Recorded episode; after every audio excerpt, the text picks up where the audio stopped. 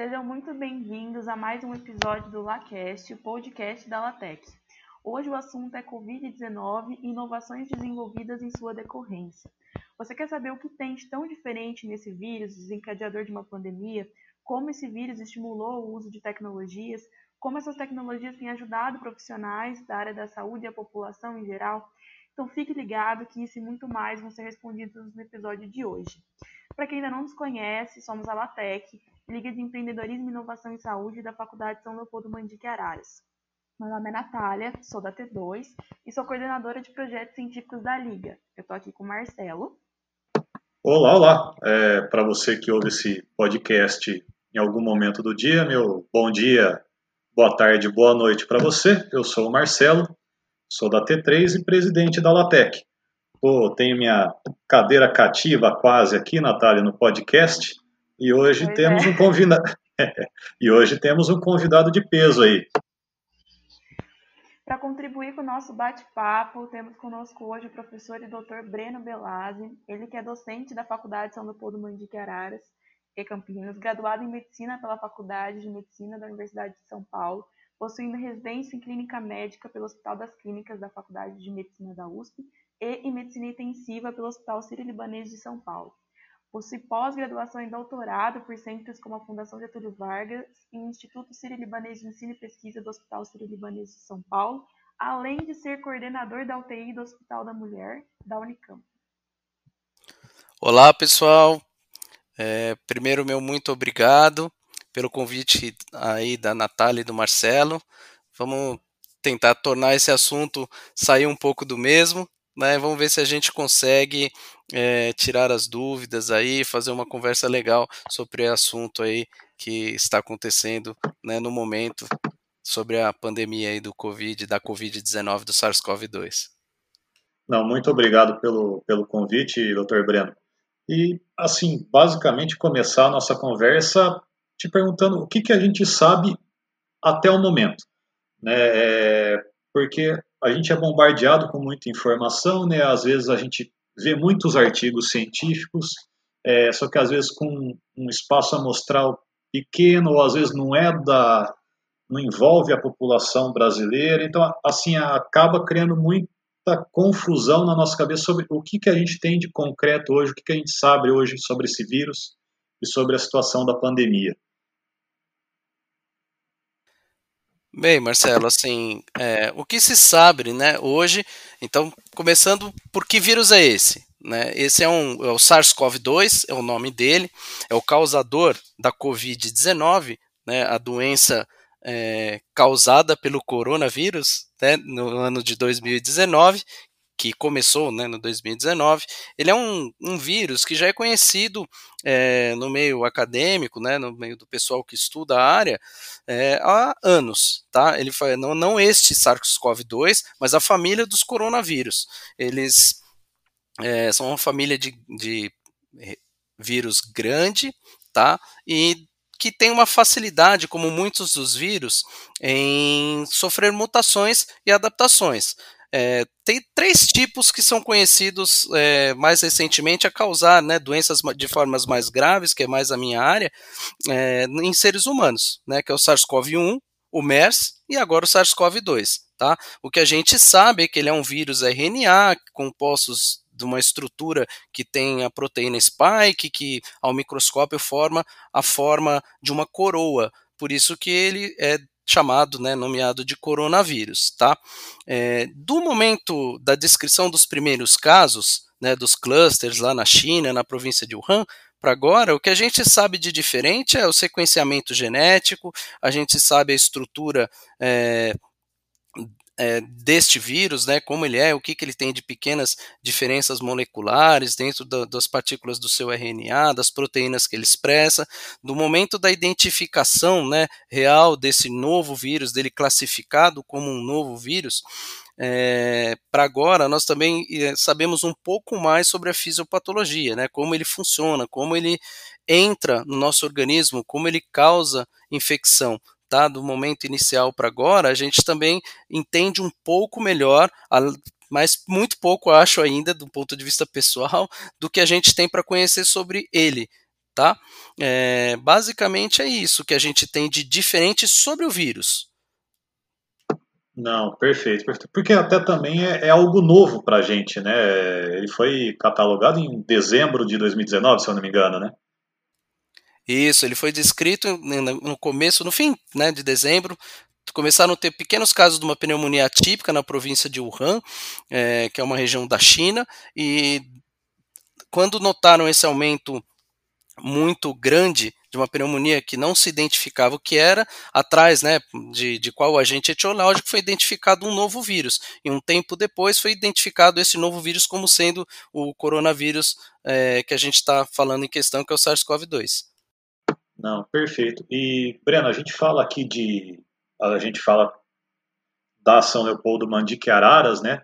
É, como está o panorama da região hoje, ou o panorama também da região onde você atua, se você puder trazer um pouquinho dessa informação para a gente, como é que está o, o prognóstico, por assim dizer, a questão da curva, a gente está conseguindo achatar isso, é, você acredita que ainda está numa crescente?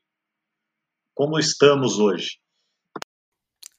Olha, Marcelo, a, a nossa região né, eu atuo, eu tenho área assistencial, né, eu atendo pacientes, gerencio, tenho área gerencial e a minha atividade de docência como professor. É, eu, tô, eu atendo da área de Campinas e estou tendo consultoria, discutindo casos, ajudando colegas pela falta de intensivistas que tem tido né, em todo o mundo, no Brasil não é diferente, na nossa região também não tá? Então, só para saber, eu, eh, eu, tenho tido contato com pessoas e interagido com, com colegas, né, é, nos serviços que vão daqui de Campinas para São Paulo, mas basicamente falando daqui de Campinas até Araras, dessas cidades todas, englobando Limeira, tá? Englobando Pirassununga, englobando Santa Bárbara do Oeste, aí, Americana, Sumaré. É, a, de uma forma geral, é, se a gente colocar toda a região no mesmo bolo, sim, parece assim, os casos continuam aumentando e a impressão dos colegas que estudam isso mais de forma acadêmica do que eu, e eu compartilho dessa, é que os casos vão continuar aumentando. É uma doença nova, ninguém tem imunidade para isso, algumas pessoas estão desenvolvendo agora e a gente nem sabe se essa imunidade vai ser permanente ou não ainda, torcemos para que seja. É, e o que a gente vem notando é que, assim, são como aqui começou primeiro no Brasil, ou nós identificamos primeiro, aparentemente, os casos, e somos uma região é, muito populosa, com muita movimentação de pessoas né, é, na nossa região, é, e vindo de São Paulo, ou indo para São Paulo, que foi o epicentro né, da nossa da infecção aqui no nosso país, a, é natural que esteja aumentando os casos para o interior. Na, na, mídia comum, né, noticia isso como um fenômeno de deteriorização, tal, é, o que seja. O que a gente percebe é que, dependendo dessas cidades, desses municípios que nós falamos, é, a curva né, que todo mundo cita, ela vem se achatando, mas ela vai ter picos e vai ter baixas. A velocidade de transmissão da doença, é, ela vai ter momentos que ela vai estar tá maior e vai momentos que ela vai estar menor. Nós vivemos um período né, de muito medo, é, é, de preocupação, ainda passamos por isso né, na área de saúde, na, no pessoal chamado linha de frente, né, a UTI, dentro de todos os que estão aqui, é, das, dos, dos, profissionais que atuam atendendo primeiro esses pacientes, é, a gente percebe que a região vem aumentando o número de casos, mas numa velocidade menor. Qualquer movimento que, né, eu vou falar especificamente de Campinas aqui, que foi é, é, é uma região metropolitana, né, perto de nós aqui, qualquer movimento de reabertura ou de atividade de comércio ou de que relaxa um pouco é, as medidas é, de, de, vamos, de distanciamento social, o nome mais correto do que a gente está falando agora, isso não é lockdown, isso não é quarentena, tá? É, aumenta o número de casos, porque é uma doença que é muito facilmente transmitida, mesmo com as medidas que a gente utiliza de proteção individual, de higiene, de comportamento, enfim. É, o que vem acontecendo é que, assim, a curva realmente se achata, mas se eu não estou enganado, semana passada volta, né, nas fases que o governo tem, é, chamadas amarela, vermelha, laranja, e isso, é, do ponto de vista acadêmico nosso, isso é um fenômeno natural, tá? O que a gente acha, é, acredita aqui, é que isso vai permanecer e aquela história de segunda onda, terceira onda, quarta onda, isso é, parece que pode acontecer, mas é, pelo comportamento do que a gente está vendo aqui, parece que vai ser uma crescente. Torcemos para que não estejam novas ondas, ou se tiverem novas ondas, é, a gente continue tendo condição é, de dar suporte aí aos pacientes que necessitam, né, de internação, de hospitalização ou tudo. Ou seja, na nossa região hoje a gente tem um aumento de casos, algumas cidades estão com o sistema de saúde próximo a, a saturar, não satura porque estão aumentando o número de leitos, está tendo essa capacidade, vou dar um exemplo mais perto de Araras, que é Limeira, tá?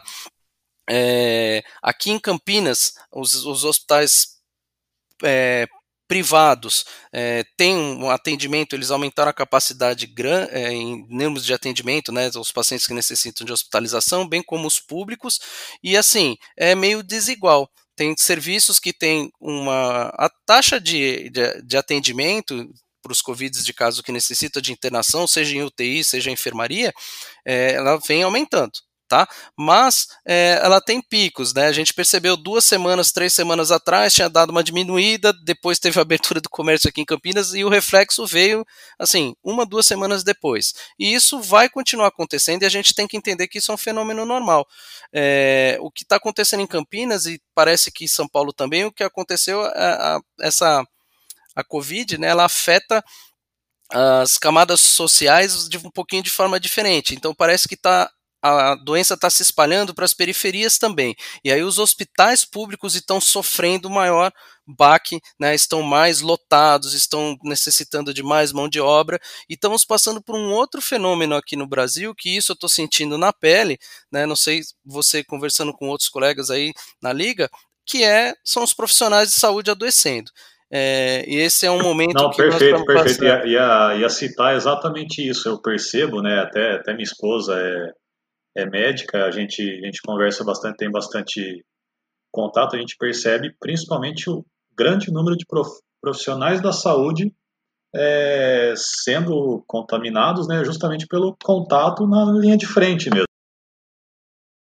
É isso aí. Eu já fui testado não por livre espontânea vontade, né, porque eu estou assintomático, ainda bem, tenho uma rinite, fui testado no começo porque não dá para diferenciar os sintomas de uma rinite de um começo, né, ou de um, uma infecção aí pelo SARS-CoV-2. Enfim, é, o que o está acontecendo isso na região é isso, a curva está tendendo a, a, uma velocidade de aumento dos casos menor, mas que vão ter picos e, e, e quedas, aos, espero que isso ocorra, né, está acontecendo, é, nesse momento. Em relação ao prognóstico que você perguntou, né, de próximos dias, semanas, tudo isso é muito difícil de responder, porque tem muita incerteza. O nosso país é muito grande, a região mesmo nossa aqui, ela é grande e tem de desigualdades econômicas, sociais, culturais e principalmente de acesso ao sistema de saúde. Se a gente colocar essas variáveis para serem analisadas junto do contexto do que a gente está falando aqui nesse item, é, fica difícil de prever. Ah, o que a gente acredita é que o coronavírus pode se tornar um influenza né, né, pelo comportamento que ele está tendo agora, é tudo muito cedo. Tudo que a gente está falando agora pode ser que daqui dois meses, por exemplo, já mude é, as respostas que, que nós vamos ter aqui, tá? Não, perfeito, perfeito. Por isso até a gente aproveita o espaço aqui e fala da precaução e prevenção. Então, assim, é, como vão ter essas ondas, como você falou, e realmente é um vírus extremamente é, que o contágio é facilitado, é, então, assim, a importância de se usar uma máscara, usar o face, o face shield, enfim, tomar todas as precauções, o distanciamento social também ser importante. O que eu, que eu queria é, conversar com você um pouquinho agora, Breno, é a questão dos protocolos. Por exemplo, quais os protocolos que têm a ser seguidos, por exemplo, desde o, a pessoa com sintomas que chega no hospital, alguém com, poxa, estou sentindo um pouco de falta de ar, vou, vou lá no hospital, qual que é a conduta com essa pessoa, ou do paciente internado na UTI? É o que tem sido feito? Assim, Marcelo, o que tem sido feito é a preparação do sistema de saúde e o desenvolvimento de protocolos para evitar né, o que chamam da queda do sistema de saúde. Quer dizer, tem mais paciente precisando é, ser internado, ter assistência é, um pouco mais avançada de saúde do que os serviços de saúde têm capacidade de oferecer. Então, os protocolos é, procurando evitar isso e otimizar o atendimento, é, foram desenvolvidos e eles estão sendo modificados a cada nova descoberta, ou a cada adaptação, ou a cada é, escolha que foi visto como inadequada e tem sido aperfeiçoado e parece que eles têm dado bons resultados no, do termos que a gente como médico espera. É, então, assim, você triar né, os pacientes, você entender o início dos sintomas, você entender quais são os sinais de alerta, isso é envolvido nos protocolos e vai variar qual sinal de alerta você utiliza, como por exemplo o nível de oxigenação, se a pessoa tem a frequência respiratória, está respirando mais rápido, se ela tem pressão no peito ou não, se tem é, alteração de pressão, se ela tem manifestação de febre, né, medida no termômetro, classificada acima de 38, por exemplo, em alguns protocolos, e que não passa, né, é, tem vários componentes, além de o uso também de, de o que a gente chama de exames complementares, para desenvolver e para fazer esses protocolos. Da atenção primária de saúde, não sou a melhor pessoa para responder isso, mas dos serviços primários, aquele que atende o paciente na chegada, né, com sintomas mais leves, é, a segunda onda, né, a segunda ordem aí de atendimento aqui no Brasil que a gente faz, vou dar um exemplo dos hospitais de campanha, né, são pacientes que precisam ser hospitalizados, mas que em geral não apresentam um quadro de gravidade que precisa estar numa unidade de terapia intensiva, é, e assim como o nível terciário que a gente chama aqui, ou de alta complexidade, que seriam os pacientes mais graves, que ainda bem é o, mini, é o é menor parcela de todos os que estão ficando doentes, que é os que precisam de UTI. Falando da APS, basicamente é tempo de é, sinal assim, saturação de oxigênio, se tem alguma é, alteração da comorbidade, né, uma piora de uma doença que a pessoa já tenha, hipertensão de longe é um dos fatores, hipertensão arterial, pressão alta, é um fator de longe associado com desenvolvimento de formas mais graves, então esses pacientes precisam de uma atenção um pouco é, mais especializada, é, qual nível de oxigenação, qual nível de frequência respiratória deve despertar, chamar a atenção mais do profissional de saúde que está fazendo a triagem, que nem sempre é o médico, o enfermeiro faz isso muito bem, né, a equipe multiprofissional, os fisioterapeutas todos atuando aí juntos também, tá? E aí, o que que acontece? Os tempo de sintoma, critério de gravidade, isso vai variar um pouquinho de serviço para serviço, mas basicamente são esses, envolvendo sinais de que eu esteja com comprometimento da minha função respiratória é, um pouco maior. É, a oxigenação, vou dar um exemplo para vocês. Na porta de um paciente normal, adulto, que vai ser atendido, a oxigenação abaixo de 93, medida lá por um aparelhinho que você põe no dedo, o saturímetro, né? Ele vai perceber isso, isso chama atenção, vai precisar de uma avaliação médica, talvez é, algum exame, uma gasometria, algum exame mais específico, ou até uma internação. Uma frequência respiratória aumentada, acima de 24 movimentos né, inspiratórios por minuto, também é um outro sinal que chama atenção. Já no ambiente ambiente de terapia intensiva, é, isso é, tem uma, um pouco mais de, de, de, permissibilidade, porque a gente tem como ofertar oxigênio e aplicar algumas outras técnicas que eu é, consigo manipular um pouco esses sinais e sintomas. Tá? Mas os protocolos, eles variam é, dentro de coisas até já conhecidas, não são coisas novas. Isso é importante dizer aqui.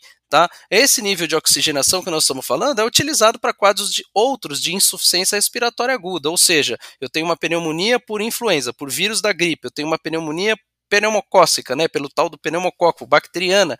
Esses sinais também são de gravidade para essas pneumonias, tá, pessoal? Isso é interessante que fique claro. É, a gente ventilar pacientes, é, pôr o tubo na garganta, né, a intubação, o uso da ventilação mecânica dos ventiladores, que é uma propaganda atualmente muito grande aí, que essas máquinas salvam vidas, é, até a forma que a gente ventila, como a gente faz, as técnicas, isso não são coisas novas. Lógico que nesses seis meses de doença a gente está tendo conhecimentos um pouco mais específicos de como a Covid-19 se comporta desses aspectos. Mas, por exemplo, a posição prona, é, o uso de circulação extracorpórea, né, da ECMO, isso não são tecnologias novas, elas já são utilizadas em outras doenças que comprometem o sistema respiratório é, da mesma forma ou tão grave ou mais grave, às vezes até do que a Covid, tá? Então, acho que de uma forma geral, para a gente falar de protocolos, esses são os temas. Né? Isso é o que a gente utiliza, tá? Não, bacana, bacana. Até, até essa é uma, uma dúvida minha, né, que eu ia te perguntar. Por que, que os pacientes são pronados? Por que, que eu chego a ter esse, essa conduta? Assim, Marcelo, primeiro é legal é, explicar para quem está ouvindo a gente aí o que, que é prona. Perfeito. A prona, pessoal, é a gente deitar de barriga para baixo, de bruços, um paciente, tá? É, na posição prona, ela atualmente está começando a ser estudado um pouquinho mais até do paciente que não está entubado, mas isso a gente não tem muito dado científico, então eu vou falar um pouco mais é, sobre os pacientes que estão entubados e que têm uma oxigenação tão comprometida, né, que a gente tem parâmetros para isso, é, seja a pressão parcial de oxigênio relacionada à fração inspirada de oxigênio, ou seja, quanto está a, a, a quantidade de oxigênio no sangue arterial do meu paciente em relação ao tanto que eu estou fornecendo de oxigênio para ele em porcentagem, é, que níveis de pressão que eu estou utilizando dentro do, do ventilador mecânico para expandir o pulmão ou não. Tem uma questão, Marcelo, que é essa a questão prona. A, a primeira a primeira coisa que, que é importante saber é que tem uma questão física. Né? O coração ele pesa sobre as regiões posteriores do pulmão tá? E quando a gente põe a pessoa em posição prona, ou nós mesmos se deitarmos de bruços, a gente alivia essa pressão do, do, do, peso do coração, do mediastino, né, da região central ali do nosso tórax, para a parte posterior do pulmão. Isso libera algumas áreas é, que, que sejam ventiladas melhor, ou que entre e saia ar ali. Porque para que eu tenha oxigenação, né, que eu tenha oxigênio entrando dentro da minha circulação e gás carbônico saindo, eu preciso que chegue ar nos pulmões em uma região que passe é, circulação sanguínea de forma adequada. Tá? E nas doenças graves, assim como na Covid, a gente tem várias alterações relacionadas à ventilação, o tanto de ar que entra e sai do meu pulmão, e a circulação pulmonar, é, o tanto de sangue e qual região que ele está entrando ali no pulmão. Tá? É, a gente sabe é, que tem é, microtrombos, tem fenômenos que aumentam a permeabilidade vascular e qualquer patologia que inflama né, o pulmão neste nível que a gente está falando de Covid-19, ele vai criar áreas em que eu vou ter ventilação maior e vou ter pobre circulação, vai ter áreas que eu vou ter uma circulação aumentada e vão ter pouca área de ventilação, que a gente chama de distúrbios VQ, né? O efeito Shunt também. Então, quando a gente põe o paciente em posição prona, eu melhoro essas relações entre ventilação e perfusão, eu permito que, entra, que é, entre ar com pressões menores em áreas que não estavam entrando, dessa forma eu aumento a minha superfície né, de trocas gasosas, ou seja, entra mais ar e tem maior circulação sanguínea nessa região. E aí eu consigo fornecer menos oxigênio, muitas vezes utilizar pressões menores no ventilador mecânico, porque a gente hoje já reconhece que sabe que quantidades altas de oxigênio induz lesão, bem como pressões aumentadas. Se a gente não souber como utilizar o ventilador mecânico dessa forma, a gente causa lesão no pulmão e aí o resultado pode ser muito ruim, tá? Então a posição prona, ela serve para a gente melhorar esses distúrbios e que estão ocorrendo na, na Covid, que parece uma, ela tem alguns componentes, a gente não sabe descrever direito, mas de uma SARA que a gente fala, né? Que é a síndrome de desconforto respiratório do adulto aí, que causa essa relação é, de deficiência entre oxigenação, perfusão e aí os efeitos que isso tem no nosso organismo como um todo, tá? Não, perfeito, perfeito. É, mais uma pergunta em relação aos medicamentos. É muito se é ventilado, enfim, a gente é bombardeado com muita informação. É, existe algum medicamento já comprovado que tende a, é, a, fornecer algum benefício no tratamento desses pacientes ou ainda é muito cedo para falar alguma coisa? Gostaria que você pudesse falar alguma coisa a respeito disso. É, Marcelo, isso é um tema que tem despertado muitas paixões, né? É, que fique claro, assim, eu sou um dos torcedores para que se haja alguma medicação logo, tá? É muito importante falar aqui para vocês que tratar infecções por vírus RNA não é uma coisa fácil, tá, gente? E o, o SARS-CoV-2 é um vírus RNA. É, especificamente da sua pergunta, o que a gente sabe que tem que, assim, tem diversas medicações sendo estudadas, é, tem algumas é, que estão mostrando alguns benefícios que têm vamos dizer assim, intensidades e valores diferentes para determinadas pessoas, grupos, enfim.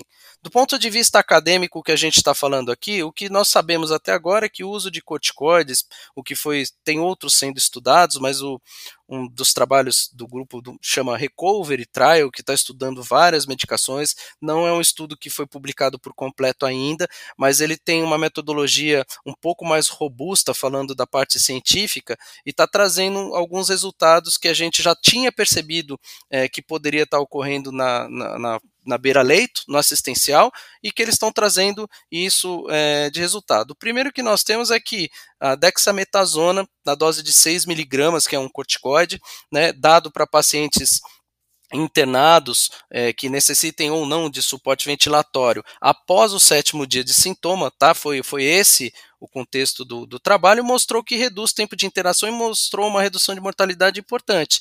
É, ela, o corticoide já fazia parte de grande parte dos protocolos, né?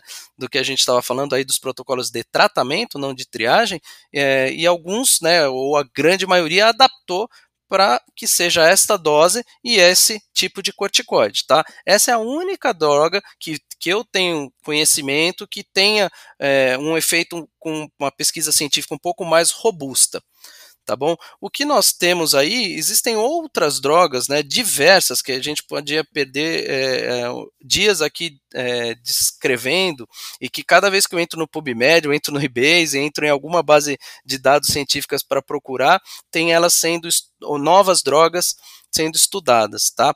É, tem duas principais que não é só no nosso país, mas ao longo do, do, mundo, né, vem sendo discutido no nosso país e nos Estados Unidos ganharam, uma delas ganhou um contexto é, é, político e um contexto que liberou mais paixões ainda, né, que é a cloroquina e a hidroxicloroquina.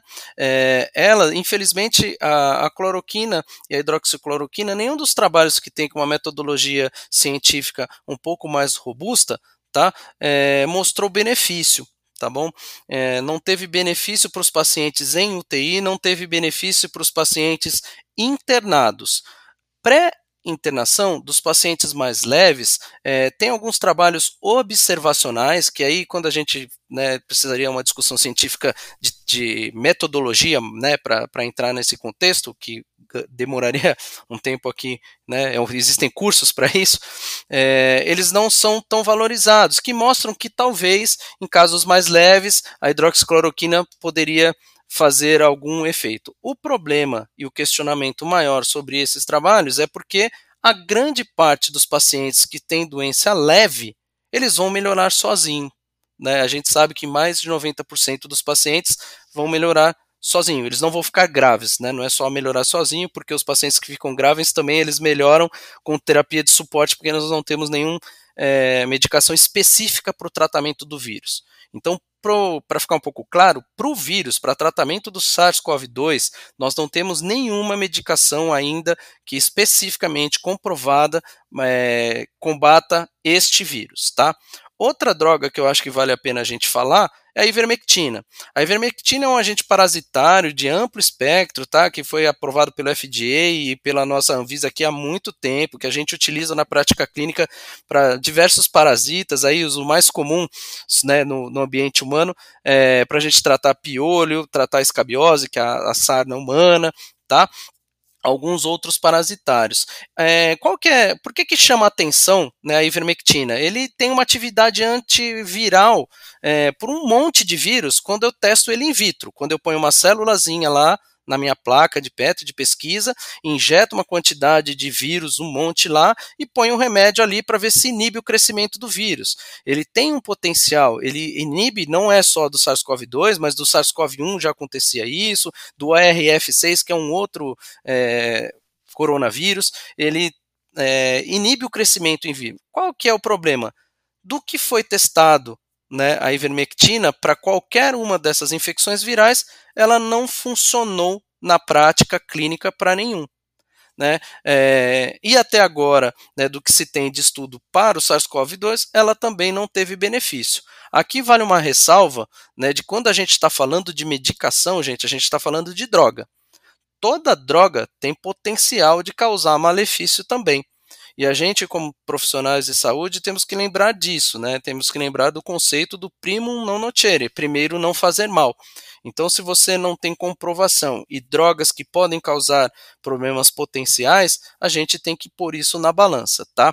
Especificamente na, na questão da hidroxicloroquina e da cloroquina, é, isso ainda está sendo estudado, pode ser que a gente tenha respostas é, é, nos próximos meses, e o Recovery também já liberou o braço, que a gente fala do, foi recentemente, dois dias atrás que eu tive conhecimento, sobre o uso da hidroxicloroquina, e nesses pacientes, nesse estudo, ele também não foi, não foi bom. Existem outras drogas que são o tocilizumab, é, tem pacientes também utilizando outros anticorpos monoclonais e que a gente poderia discutir isso muito tempo ainda, mas nenhuma droga ainda especificamente é, fez diferença ou serve para tratar o vírus e nem para ser utilizado de forma profilática do ponto de vista científico e aprovado pelas agências reguladoras, tá bom? Isso é muito importante falar. Não, perfeito. A gente aguarda e torce, né, para que é, a gente encontre assim, algum medicamento, alguma coisa realmente que a gente consiga comprovar alguma eficácia. É, Breno, você tocou na, na questão da profilaxia, é, até a gente tem a, no momento que esse podcast está indo no ar, tem a, até uma turma inteira entrando, a T4 aqui em Araras, é, eu queria que você falasse um pouco, já que esse vírus é tão, tão transmissível, é, quais medidas profiláticas importantes de se levar em conta? É, enfim, dá uma, uma geral nesse tema para a gente, por favor.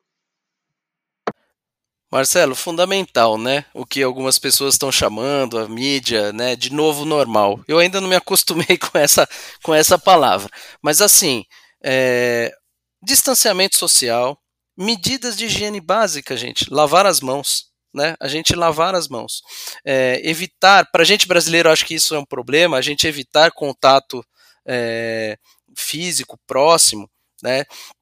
A gente utilizar máscaras nesse momento e manusear as máscaras de forma adequada, né, saber quando ela satura, quando eu tenho que trocar, como eu posso fazer.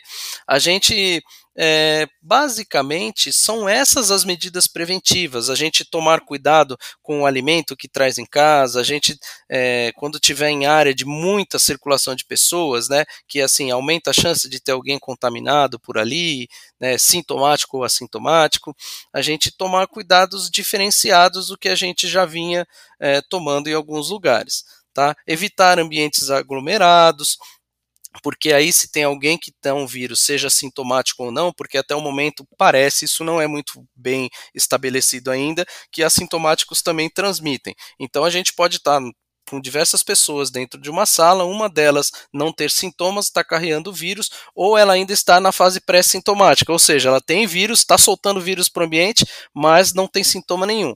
Então, a, a, uma das medidas principais a se evitar é a questão de aglomeração, né? Ambientes fechados, é, a gente modificar a ventilação natural aí, melhor que o ar-condicionado, é, utilização de máscaras, dependendo da atividade que a gente vai fazer, como você citou um pouquinho anterior aí, o uso de de face shield, tá? Mas isso para casos específicos e né, e também saber o que fazer, né? Uma das medidas profiláticas é saber o que fazer se eu tiver contato com alguém que ficou doente.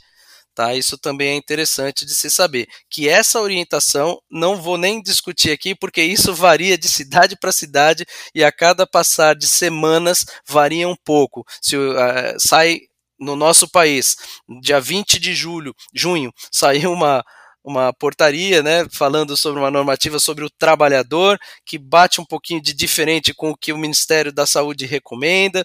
Enfim, esse conflito de, de recomendações é, torna isso um pouco difícil de eu dar uma resposta para você.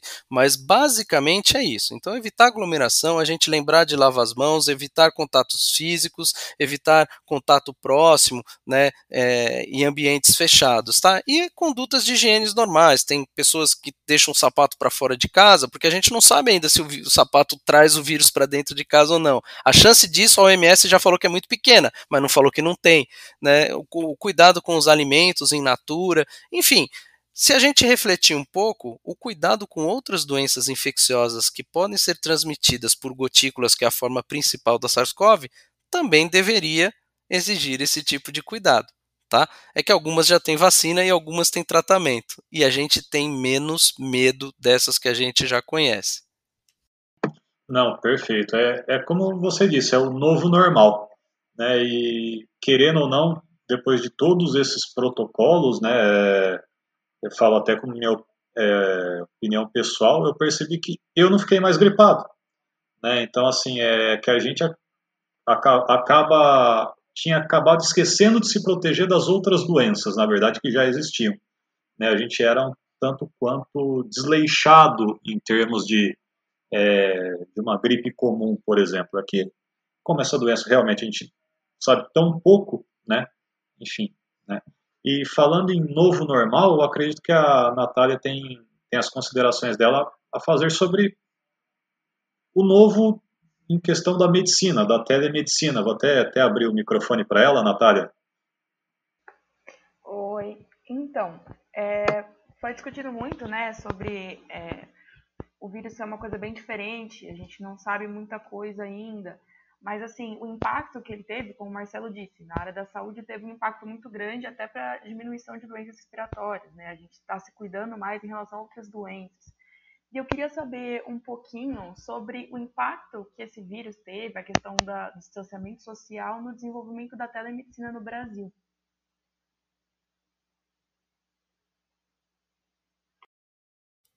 Natália, sim, sobre a telemedicina, é, uma coisa que eu gostaria de chamar a atenção é que, assim, ela foi às pressas, de forma atropelada, esse ano ela teve que ser liberada. Já houve, essa discussão não é nova aqui no Brasil, tá? Em outros lugares ela já acontece, informalmente, eu até digo para vocês que em algumas áreas isso acontece, tá? Porque o conceito de telemedicina, a definição de telemedicina, ela pode ser muito amplo. Quando você troca mensagens e orienta seu paciente através de um WhatsApp ou de uma ligação de vídeo, será que isso não é uma telemedicina? Enfim, e é importante saber também que no Brasil ele, o coronavírus impulsou, deu um impulso, impulsificou muito rápido. É, nós não temos uma regulamentação total, mas ela foi liberada e está caminhando muito rápido tá? Ela existia em pequenas é, formas, de, de, em formas de assistência, por exemplo, projetos que envolvem o governo e, e grandes centros, vou falar na área de terapia intensiva, é, de discussões de caso, por exemplo, a gente no estado de São Paulo, num grande hospital aqui, a gente discutia casos com o pessoal lá no Acre, numa que eles têm menos é, conhecimento do ponto de vista de lidar com algumas situações específicas e que nós aqui lidamos há muito com muito mais é, tempo e, e, como que eu vou dizer assim, em maior intensidade, a gente atende muito mais pacientes, né? Tem muito mais gente para cá, a gente é, ajudava os colegas de lá. Eu acho que isso é uma forma de telemedicina, tá? E do meu ponto de vista pessoal, eu acho muito interessante, porque com a gente nós temos essa restrição de circulação e, e, tem uma outra coisa, né? O profissional de saúde muitas vezes também é visto como um transmissor de doença, né? A gente parece que por ser profissional de saúde a gente carrega o coronavírus no bolso. Eu que sou intensivista, infelizmente eu senti um pouquinho esse preconceito já aí uns, uns meses atrás, no começo principalmente da pandemia, onde eu moro, por exemplo. E aí você poder estar no ambiente da sua residência, ou no ambiente adequado, conversando, atendendo o seu paciente, isso dá uma gama de possibilidades de benefício, tá? Tanto para o paciente que precisa de um atendimento, quanto para o profissional de saúde, tá? A gente chama de telemedicina, mas isso serve para as outras áreas da saúde também tá bom?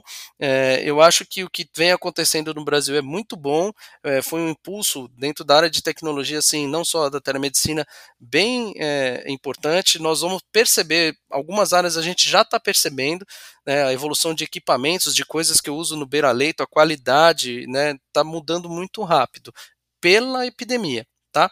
Especificamente da telemedicina, é, no nosso país ela teve que ser autorizada, ela, né, pela, por força da pressão, mas isso já vinha pelas entidades de classe aí, né, né, da área de medicina principalmente, sendo discutida com o governo. Agora tem que estar tá, tá tendo alguns passos para a regulamentação adequada disso, porque tem os prós e pode ter os contras. Né? É assim, do ponto de vista pessoal, fica muito difícil você substituir um exame físico neste momento por telemedicina. Eu não consigo ainda, né, que eu tenha conhecimento, algumas percepções, é, o mundo virtual ainda não nos dá 100%. Mas isso, por exemplo, na Mandic, a gente já percebe e a gente já tem isso, tá? Marcelo, aí eu estou envolvido na questão do uso de algumas tecnologias de realidade virtual lá que a gente está utilizando e vai utilizar cada vez mais aí como metodologia de ensino também.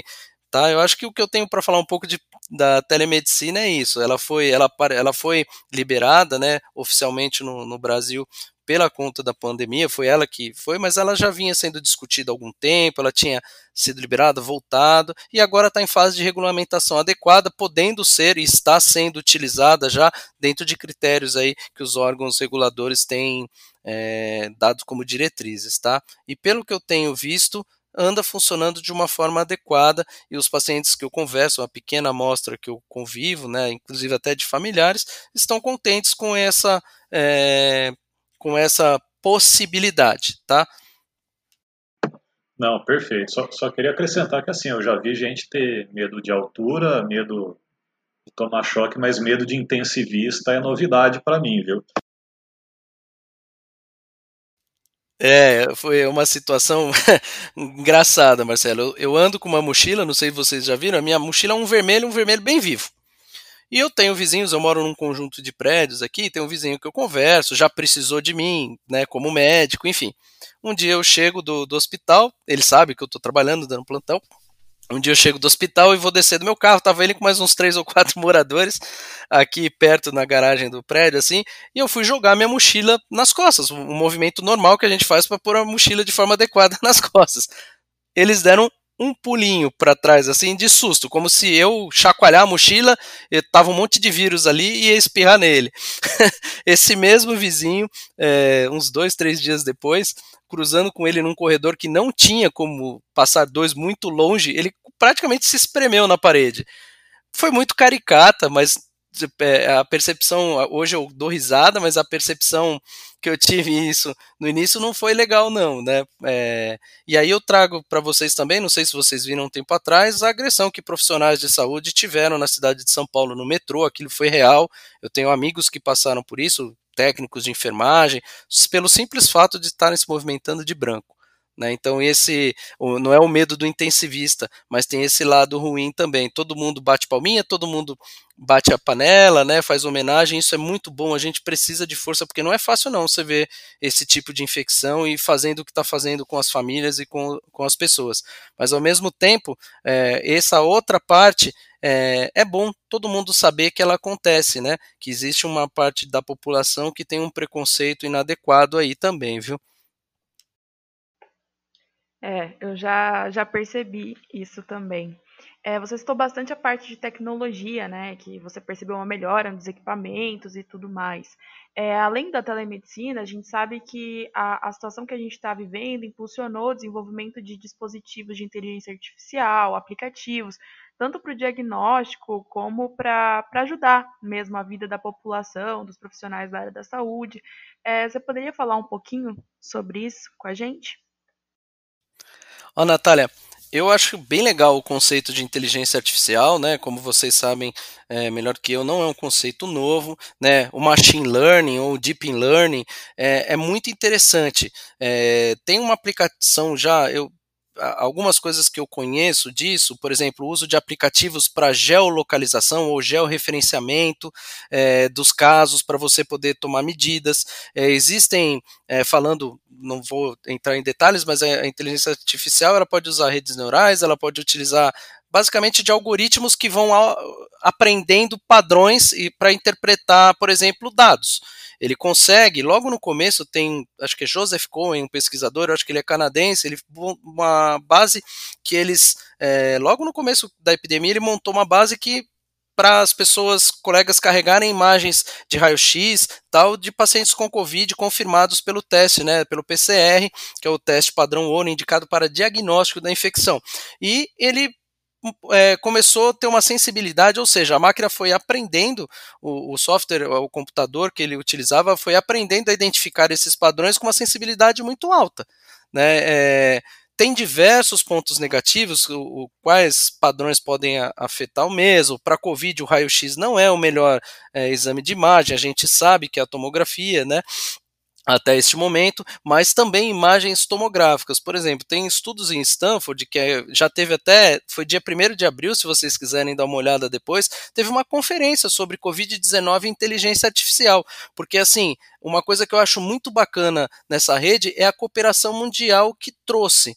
Né, assim, todo mundo falando com todo mundo, é, tecnologias que antes eram caras, segredos de corporação foram abertas, é, e a inteligência artificial entrou nessa. E o pessoal está compartilhando muita informação e usando para fazer diagnóstico. Por exemplo, comecei falando de imagem, é, a gente não tem testes suficientes no mundo inteiro. Não é só no Brasil que a gente não está fazendo teste porque por causa de falta ou falta de insumos, enfim. E você desenvolver uma tecnologia como essa para analisar tomografias ou o raio-x pode auxiliar bastante, né? Vai auxiliar. É, outra coisa que pode acontecer é a velocidade que a gente descobre vacina. Se vocês relembrarem um pouquinho, quando chegou no Brasil, assim, dois dias do primeiro caso no Brasil foi feito o sequenciamento genético é, do RNA do coronavírus aqui por duas professoras lá da USP.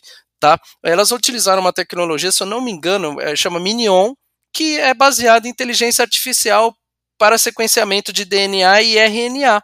Tá? Isso é muito importante. Por que, que isso é importante, Breno, identificar o RNA, por exemplo, logo as, a, a, a, sequência? Porque a gente sabe que o RNA, gente, é o que vai de, determinar as proteínas que o vírus vão produzir e que eles vão causar infecção, que eles vão utilizar para entrar em nosso organismo. E a partir do conhecimento dessas proteínas, desse sequenciamento do DNA, é que vem ah, o desenvolvimento das vacinas. Tá? É muito importante isso. É, é, essa parte da inteligência artificial permitindo esse sequenciamento, eu, por exemplo, não vi na mídia. Não sei se vocês viram, mas é baseado em inteligência artificial. A vacina ela vai vir torço eu mais rápido por causa de tecnologias como é, o machine learning né, e a inteligência artificial. É, outro uso que pode ter é até para você utilizar políticas públicas de saúde. Né? Quando eu comecei falando aqui na resposta à questão da geolocalização, pelo uso de aplicativo, pelo auto-monitoramento de sintomas, porque dependendo dos sintomas que você está relatando, a máquina vai aprendendo se aquilo é um sinal de gravidade ou não, ativa o, o serviço de saúde, e aí o médico entra em contato com esse paciente, tudo isso é baseado em inteligência artificial. E a gente poderia falar bastante nisso, o uso de algoritmos para falar, olha, a gente percebe que quando você, o paciente, vou falar a questão de, de, de, intubação na UTI, você percebe que o paciente muitas vezes ele está com uma... o grau de comprometimento de oxigenação dele é grande, mas clinicamente ele ainda não está com sinais clínicos é, que indicam isso desta forma. Né? A gente percebe isso só monitorando a oximetria, o oxigênio dentro da artéria, né? a gasometria arterial que a gente fala. E tem algo, isso a gente já percebe, isso está sendo descrito dessa doença. E eu tenho alguns algoritmos que estão utilizando a, o reconhecimento, por exemplo, vou fazer um paralelo, o reconhecimento facial, né, de padrões de expressão da máquina tentando é, identificar que tipo de emoção aquela expressão, né, isso é um tipo de inteligência artificial, está sendo utilizado em laboratório para identificar se o padrão de comportamento, de sintomas que o paciente está apresentando ali, que a máquina está identificando numa imagem visual, está é, tá desenvolvendo algoritmos para isso alertar antes do que a gente percebe como ser humano. Tá? Então tem diversas aplicabilidades e isso está evoluindo numa velocidade muito grande. E o que é muito bom para a gente da área acadêmica, e eu fico muito feliz e muito grato a isso, ao mundo que está acontecendo, é a abertura né, desse tipo de conhecimento de forma gratuita, gente. Porque é, até meses atrás, para você conseguir acessar algumas revistas, algumas publicações de diversas áreas envolvendo é, tecnologia e inteligência artificial, você tinha um custo elevado e isso torna a acessibilidade ao nível populacional muito ruim. E a partir do momento que isso se tornou amplo, isso está fazendo uma revolução e está acelerando muito a questão do conhecimento. Tá? É, isso vocês derem uma pesquisadinha no ambiente de terapia é, de inteligência artificial, né? O teste de Turing, que vocês devem conhecer, que para quem gosta dessa área de tecnologia, né, se fala, né? O teste de imitação. É, teve uma. No passado teve a abertura assim: se estudavam só um grupinho fechado, não vou citar nomes, nem local mundial, de inteligência artificial, que era, vou citar a universidade, eu acho que era Stanford do que eu estou falando aqui. E aí, quando eles resolveram abrir isso de uma forma para virtual, o pessoal, um curso, na verdade, né, é, que foi aberto um, um, curso sobre inteligência artificial, não específico para Covid, anos atrás, por um dos, dos principais pesquisadores hoje nessa área, que criou-se uma universidade a partir desse curso, tá, gente? Que pode ser um motivo para discussão em outro momento. Diversas, e foi gratuito, diversos se inscreveram, mais de mil pessoas, eu não sei exatamente quanto foi, mas foi muito mais do esperado, e muitos desses, em países como a Índia, como o Brasil, superaram né, em, em, aprendizado, em pontuação, nas técnicas que eles utilizaram para avaliar, os próprios alunos de Stanford.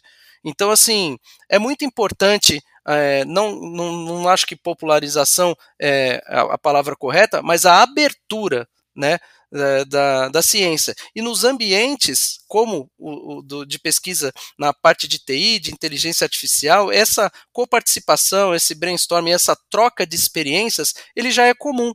Né? E é muito importante é, que isso seja compartilhado como está ocorrendo agora. Eu acho que o maior ganho da, da inteligência artificial, do uso de aplicativos e da tecnologia que essa pandemia trouxe foi o aumento do compartilhamento e o compartilhamento de forma gratuita, eu acho, viu? Essa é a minha observação. Não, perfeito, perfeito. Eu, eu também nunca, nunca vi tanta iniciativa open source. Né? Eu já trabalhei antes de, de virar aluno da Mandic, meu primeiro emprego foi como programador. Daí eu fazia, eu era programador Java. Né? Então, e hoje eu vejo assim, hoje a, a gama de pessoas mundialmente se ajudando tem aumentou muito, aumentou muito da época em que eu trabalhava com isso, que você tinha que caçar dentro de fóruns, só alguns fóruns específicos alguma alguma informação e hoje o pessoal se ajuda de uma maneira muito grande? Passar passar a palavra para a Natália, eu acho que a gente está tá se encaminhando para o fim do nosso episódio, né, Natália? Isso. Bom, resumindo, acho que com certeza esse cenário desconhecido, né, que a gente está tá vivendo, impulsionou e está mudando muita coisa, não só na área da saúde, mas é, acho que nos hábitos de vida da população em geral, né.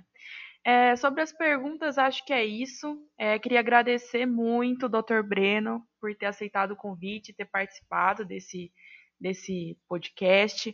É, por hoje é isso, gente. Queria muito agradecer e não esqueçam de seguir a gente nas redes sociais, latec.slma. É, alguém quer fazer alguma consideração final? Não, somente agradecer ao, ao Dr. Breno por disponibilizar o tempo tão corrido dele. Eu acho que ficou um episódio sensacional. A gente está chegando a perto de, de uma hora aqui o nosso episódio. Eu acho que vai agregar muito para o pessoal, tanto da faculdade como fora dela né? E também reforçar para seguir a gente na, nas redes sociais, a Natália já, já fez o convite, né? E segue a gente e fica de olho nos próximos episódios do nosso LaCast. Obrigado, gente. Obrigado por tudo. Eu queria agradecer a Natália e o Marcelo aí pelo tempo disponibilizado a, a esse tempo. Espero ter ajudado, né? Eu gosto de criar também dúvida, despertar é, a curiosidade, que eu acho que isso faz a gente ir atrás das informações. Parabéns pela iniciativa aí, pessoal, tá? E vamos seguir aí a liga, né? E os casts aí, tá joia? Até mais, espero vê-los pessoalmente em breve. Tão isso, tão breve isso seja possível, gente. Até mais. Até, obrigado, obrigado, Breno, obrigado, Antália.